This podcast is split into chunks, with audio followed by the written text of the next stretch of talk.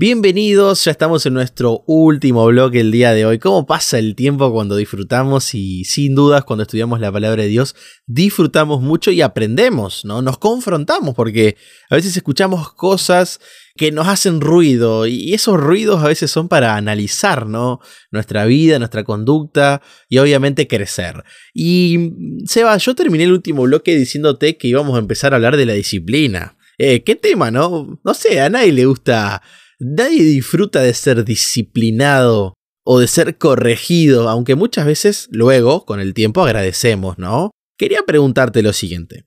¿Hay alguna diferencia en este tema entre el Antiguo y el Nuevo Testamento? Te lo planteo así porque quizás una gran corriente dentro del cristianismo ha planteado como hasta no, en el Antiguo Testamento hay un Dios y en el Nuevo Testamento hay otro como si fueran dos partes separadas y en realidad nosotros entendemos que es una unidad. En torno a la disciplina, ¿encontramos alguna diferencia, Seba? No, no. Y haces bien en mencionar esto, ¿no? Este, el posmodernismo ha intentado siempre buscarle. Se habla de la deconstrucción, ¿no? De los términos, de los significados para realmente entenderlos. Y cuando uno analiza con detenimiento el concepto de esperanza, la disciplina también, uno se encuentra con una Biblia que menciona en el Nuevo Testamento un montón de conceptos que vienen del Antiguo Testamento, que los reubica en el tiempo en el que escribe el autor, en este caso Pablo, que escribe mucho acerca de la disciplina y acerca de la esperanza. Y creo que analizar el concepto paulino, dirían los teólogos, acerca de la esperanza nos ayuda a entender que necesitamos ser disciplinados, que a través de la disciplina mm. Dios Padre nos va reeducando, nos va modificando. También hay una cuestión muy importante. Cuando alguien no siente la necesidad de mejorar, está en problemas, ¿no? Cuando uno siente la necesidad de mejorar, no sé, hablo de, aquellos que son cantantes y dicen, bueno, tengo que mejorar mi técnica.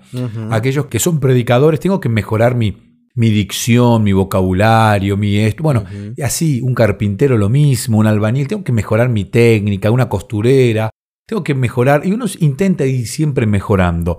La disciplina en la vida del cristiano nos ayuda a tener la necesidad de mejorar, de acercarnos más a Dios. Y Pablo, en el Nuevo Testamento, él pasa por estos términos y los va explicando. Hay un texto bíblico que es Primera de Corintios capítulo 13, versículo 13, que es muy, muy conocido porque Pablo enumera virtudes cristianas.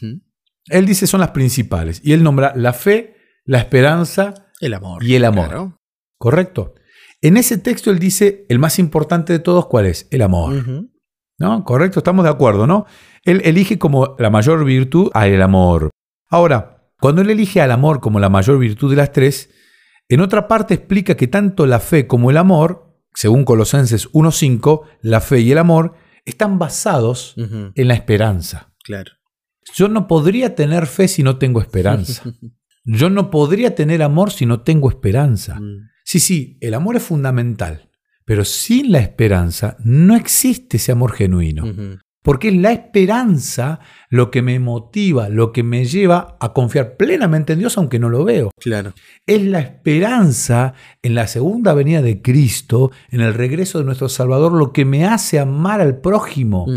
Sin esperanza no hay amor y no hay fe. Entonces, lograr que las personas visualicen la esperanza, que puedan realmente confiar en un Dios que no vemos, pero sabemos que está porque nos sostiene, y esperar la venida de nuestro Salvador, nos genera esperanza y automáticamente al tener esperanza uno tiene fe y tiene amor. Wow, qué fantástico. Y se desea que cuando leía esta parte de la guía de estudio de la escuela sabática, allí se menciona que este capítulo también que vos mencionaste, el 12 sobre todo, eh, vos mencionabas algún versículo del 13, son como anteojos para ver la realidad, decía allí, ¿no?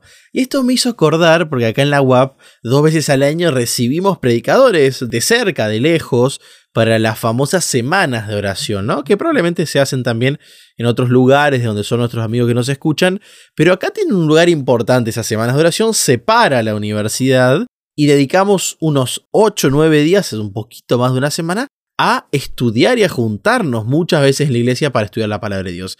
Y me acuerdo una semana de oración que le dio el pastor Daniel Bosqued, actual rector del Instituto o Colegio de Sagunto en España, fue profesor aquí en la UAP, y él dijo que la doctrina eran como unos anteojos. La pregunta es, ¿por qué necesitamos anteojos, Seba? Bueno. ¿Por qué necesitamos la disciplina que nos muestre. Porque también la lección dice que la disciplina es como educación, ¿no? Que de paso la palabra utilizada para traducida como disciplina en el Nuevo Testamento es la más común para educación. ¿Por qué necesitamos esto? Bueno, claramente el pecado ha distorsionado la forma de ver el mundo.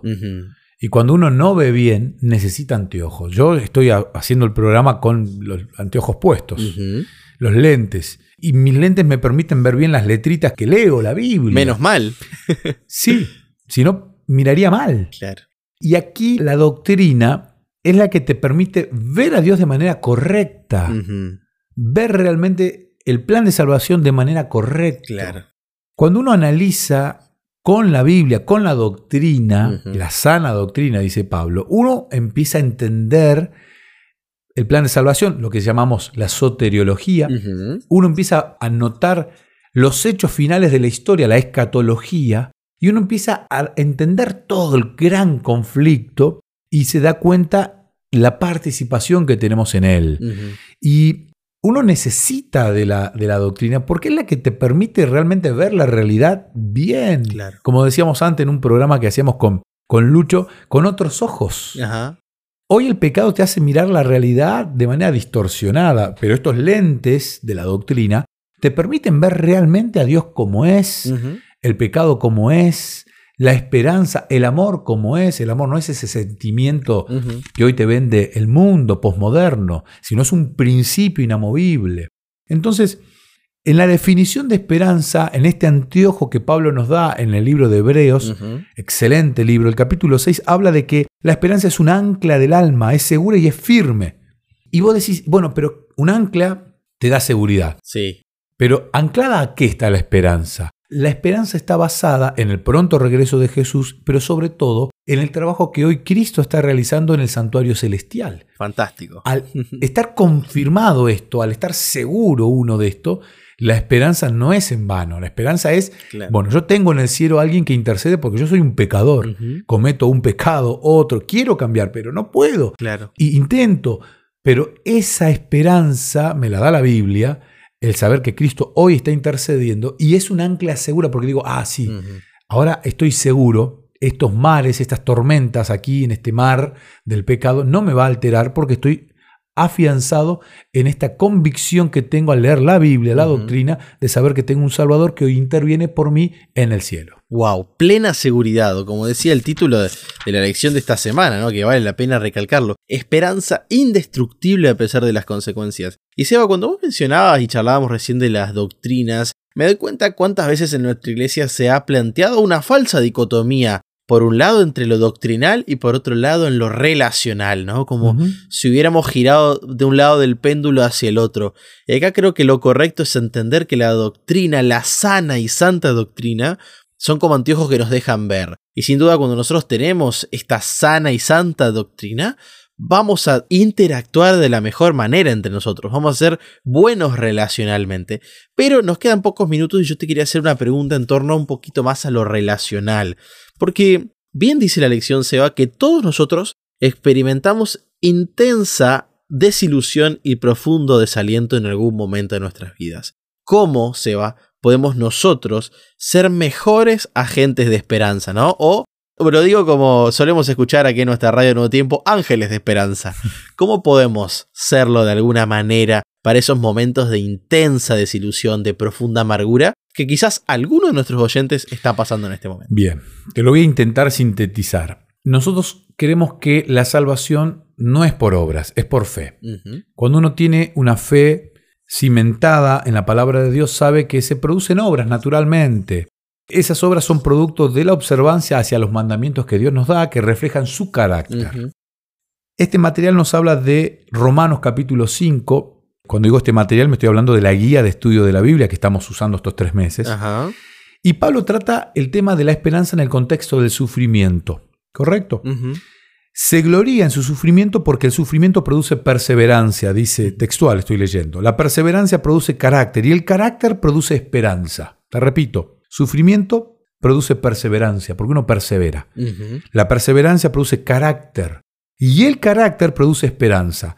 Cuando las personas ven en vos un carácter diferente, porque el carácter es la persona. Sos vos, vos sos tu carácter. Claro. Cuando las personas ven en tu carácter a un hijo de Dios, estás siendo un ángel de esperanza. Qué bueno. Cuando las personas ven en tu carácter una persona amorosa, una persona con fe genuina, empiezan a percibir el resultado de la esperanza. Y es inevitable que las personas que estén rodeándote no se vean modificadas por eso que vos estás transmitiendo, que es ni más ni menos que el carácter de Dios. Como dice Pablo, Imítenme a mí como yo imito a Cristo. Cuando uno imita a Cristo, imita a Dios, el carácter se va viendo transformado por el sufrimiento que produce perseverancia y porque la perseverancia produce esperanza. Y ese carácter modificado ahora es un carácter que muestra, que refleja el gran amor de Dios. Fantástico. Y de esa manera todos podemos participar de la predicación del Evangelio, simplemente siendo ángeles, mensajeros, agentes de esperanza. Y Seba, se nos fue el tiempo. La verdad estuvo buenísimo y te agradezco una vez más por habernos acompañado.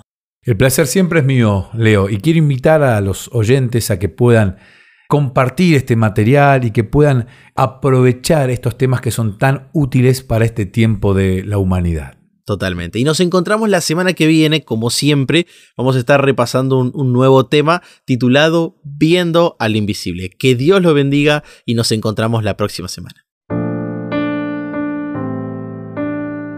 ¿Querés que hablemos un poco más de estos temas? Me encontrás en las redes sociales, en Facebook como Sebastián Martínez, en Instagram como Pastor Sebastián Martínez. Te espero.